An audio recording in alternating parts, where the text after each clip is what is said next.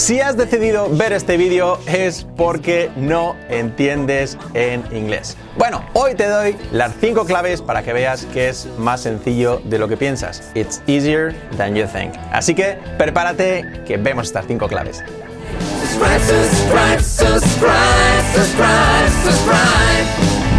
So, welcome here to You Talk TV. Lo que decimos hoy, las 5 claves para entender inglés. Sabemos que es un problema importante. Todo aprendiz de inglés tiene ese problema, ese conflicto que no entiendo los nativos, me pongo una película y no veo nada. Y bueno, claro, bueno, sí que entendemos bien pues a, otros extranjeros hablando inglés porque hablan de forma pues de la que hemos aprendido nosotros, ¿no? No es el inglés eh, real. Pero no te preocupes, es normal, es complicado, pero es, pues, es solucionable. Lo podemos solucionar y hoy te voy a dar las cinco claves para conseguirlo, para que puedas comprender a los nativos, para que puedas comprender una película, puedas ir comprendiendo canciones poco a poco, poco a poco. Y al final, bueno, se trata de constancia y de aplicar estas cinco claves que te voy a dar. Antes de nada, importante que después de ver este vídeo, queremos que le eches un ojo a la descripción de este vídeo, que tienes un link de acceso a una clase totalmente gratis con Fran y conmigo de 90 minutos sobre las tres claves para aprender inglés. Sí, 90 minutos totalmente gratis para ti. Después de este vídeo tienes el acceso aquí en el link en la descripción del vídeo aquí debajo. Ahora sí, vamos con las 5 claves para comprender, para entender inglés de una vez por todas. La primera y esta es la que siempre has oído, la que siempre te han dicho cuando has, eh, pues cuando has intentado aprender inglés y tu profesor te ha dicho esto. Siempre que es, no es otra que escuchar lo máximo posible inglés. Sí, eso te lo han dicho y eso tienen toda la razón. Cuanto más horas estés expuesto al inglés, pues eh, mucho, mucho mejor. Te acostumbrarás a los sonidos, eh, perderás un poco el, miedo y el pánico a escuchar lo que siempre nos pasa, ¿no? En los listenings, en los, en los exámenes que siempre nos lo ponen y estamos ya súper nerviosos, nos bloqueamos porque no estamos acostumbrados. Pues cuanto más te acostumbres al idioma, mucho mejor. Esta ya la sabías, lo número uno ya la sabías porque es la que siempre, siempre, siempre nos dicen. Pues escuchar muchas, muchas horas de inglés. Cuanto más escuches, pues mucho, mucho, mucho mejor. Y esta pues no voy a indagar mucho más porque esto ya lo sabéis que, eh, pues que tenéis eh, cientos, cientos, cientos, cientos de contenidos hoy por hoy en inglés y pues eh, lo podéis hacer por vuestra cuenta totalmente. Por lo tanto, pero esta, lo dicho, esta tienen toda la razón, pero no es suficiente, no es suficiente porque hay algo que no se ha tenido nunca, nunca en cuenta en lo que es el aprendizaje del inglés y en lo que es en la comprensión. Pero eso va a ser la clave número 2. Y vamos ahora a esa, la clave número 2 que es una que te va a chocar bastante y es algo que es pues realmente cosecha nuestra, es nuestro lema Sound Good, Understand Better, que quiere decir suena bien, comprende mejor.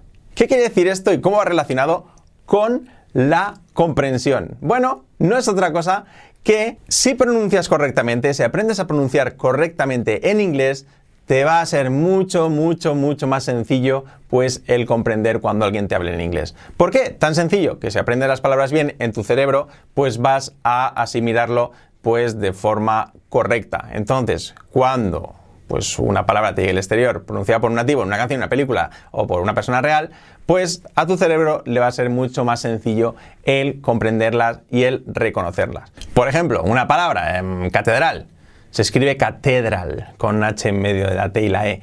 Si estamos, eh, si estamos acostumbrados a pronunciarla como catedral, por ejemplo, catedral, ¿eh? a nuestra forma, la catedral, ¿eh? pues claro, luego, si nuestro cerebro tenemos esa archivada, ¿cómo la vamos a comprender cuando un nativo nos diga the cathedral, cathedral, hey, where's the cathedral, cathedral? Fíjate, que no tiene nada que ver lo que eh, hemos, lo que pensábamos que era con lo que, lo, que realmente es. Entonces, por tanto, nuestro cerebro es muy complicado que lo comprenda. Por eso es muy, muy difícil el comprenderlo si lo tenemos mal asimilado. Por lo tanto, si pronunciamos bien, pues vamos a comprender mucho, mucho mejor.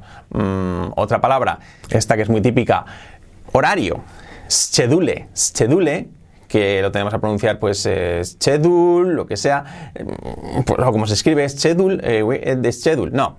Claro, si lo tenemos asimilado, cuando un nativo te diga schedule, schedule, schedule, schedule, pues va a ser muy complicado que tu cerebro lo comprenda y lo reconozca ¿Por qué? Pues porque tu cerebro ha registrado otro tipo de pronunciación que pensaba que era la correcta y no es la correcta. Por lo tanto, estas son las dos principales claves. De momento vamos a ver otras tres, muy importantes también, pero estas dos son súper importantes. Una, muchas, muchas, muchas, muchas horas de inglés. Y dos, súper, súper importante, trabajar tu pronunciación para comprender mucho mejor. Vamos con la número tres. La número tres es aprovechar todas las tecnologías que tenemos hoy por hoy para aprender inglés. Es mucho, mucho más sencillo hoy por hoy. ¿Por qué? Tenemos Internet. Ahí tenemos, por ejemplo, podcast. Podcast en inglés de cualquier mm, tema que te guste, pues lo puedes encontrar en Internet. Si te gusta la agricultura, pues puedes encontrar podcast de agricultura en inglés.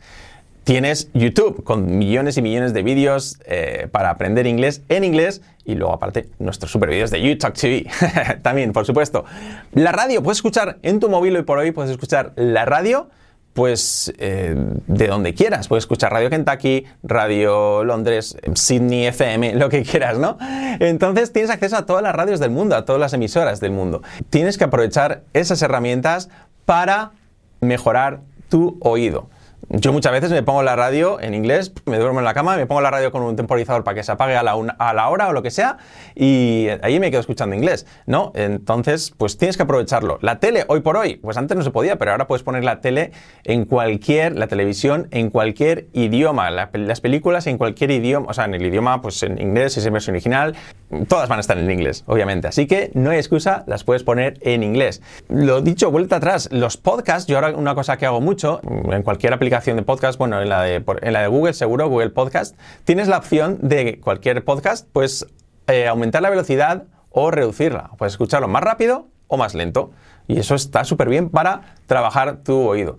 Por lo tanto, lo dicho, Tenéis cientos y cientos y cientos y cientos de fuentes distintas hoy por hoy que antes, hace 15 años, 20 años, no se podía. No había, no había manera de escuchar una película en, inglés, mm, radio en inglés, etc. Tenías que ir a la biblioteca, alquilar una revista eh, con unos audios. Era muy, muy complicado. Y hoy por hoy está al alcance de todos. Por lo tanto, la número 3 es aprovechar todas estas fuentes que nos brinda la tecnología hoy por hoy para aprender inglés, para escuchar inglés lo bueno es que podéis hacerlo en nuestro móvil, en, vuestro móvil, pues sea donde sea, vayáis donde vayáis con los auriculares, pues lo podéis aprovechar al 100%. Vamos ahora con la número 4, que es también muy importante. La número 4 es aprender inglés real.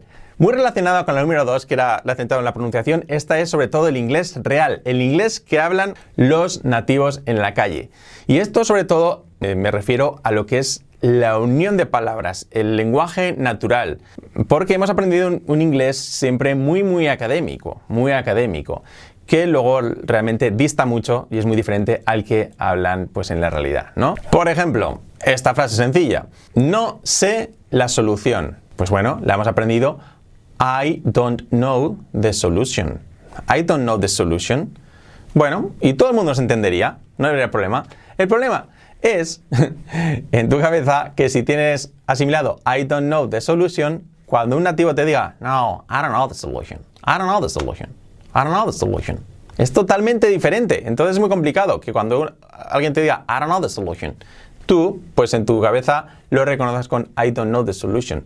Lo vas a reconocer al final, pero haciendo tu cerebro trabajar el doble o el triple. Por eso nos estresa tanto y nos cansa tanto el intentar entender en inglés. Aparte de la pronunciación, como hemos visto antes, tenemos que añadir la unión de palabras. Fijaos como digo aro, I don't know, I don't know. En lugar de decir I don't know, I don't know, es aro, I don't know. I don't know the solution.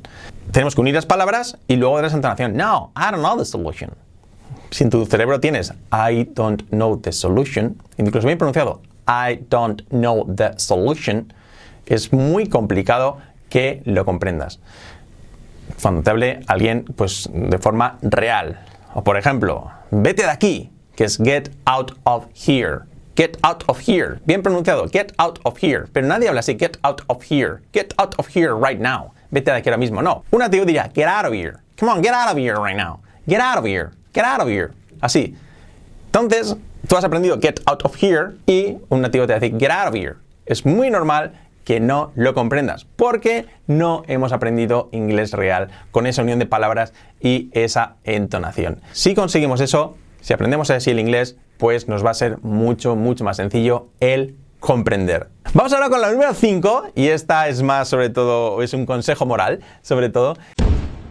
La número 5 es la paciencia. Tienes que ser muy paciente y no desesperarte, porque desespera mucho el intentar pues, mejorar tu, comprensión y no ver resultados, porque a veces cuesta mucho el ver, resultados y van un poco siempre a largo plazo. Em, a veces quieres ver resultados inmediatos y cuesta mucho, mucho, mucho tiempo. Te pones a una serie y de pronto no entiendes nada. Y dices, pero ¿cómo puede ser? Si esto lo entendí antes. Y a veces, pues depende de tu estado de ánimo, de si no te centras, si estás más centrado en, tener que comprender que en lo que realmente dice el mensaje, pues a veces es muy complicado. Y a veces nos frustramos mucho porque queremos resultados pronto. Y eh, en, el inglés el aprendizaje no es así, no es eh, lineal, es, es más como a escalones, que de pronto piensas que no has aprendido nada y de pronto dices, uy, si ahora entiendo esto mucho mejor, o esta película o esta canción que antes no entendía nada, la entiendo mucho mejor ahora, ¿no? Entonces, eso sobre todo, tenéis que ser perseverantes, constantes, pero con mucha, mucha paciencia. Pensad que siempre es un continuo aprendizaje y, sobre todo, especialmente en el inglés, el tema de la comprensión es complejo y,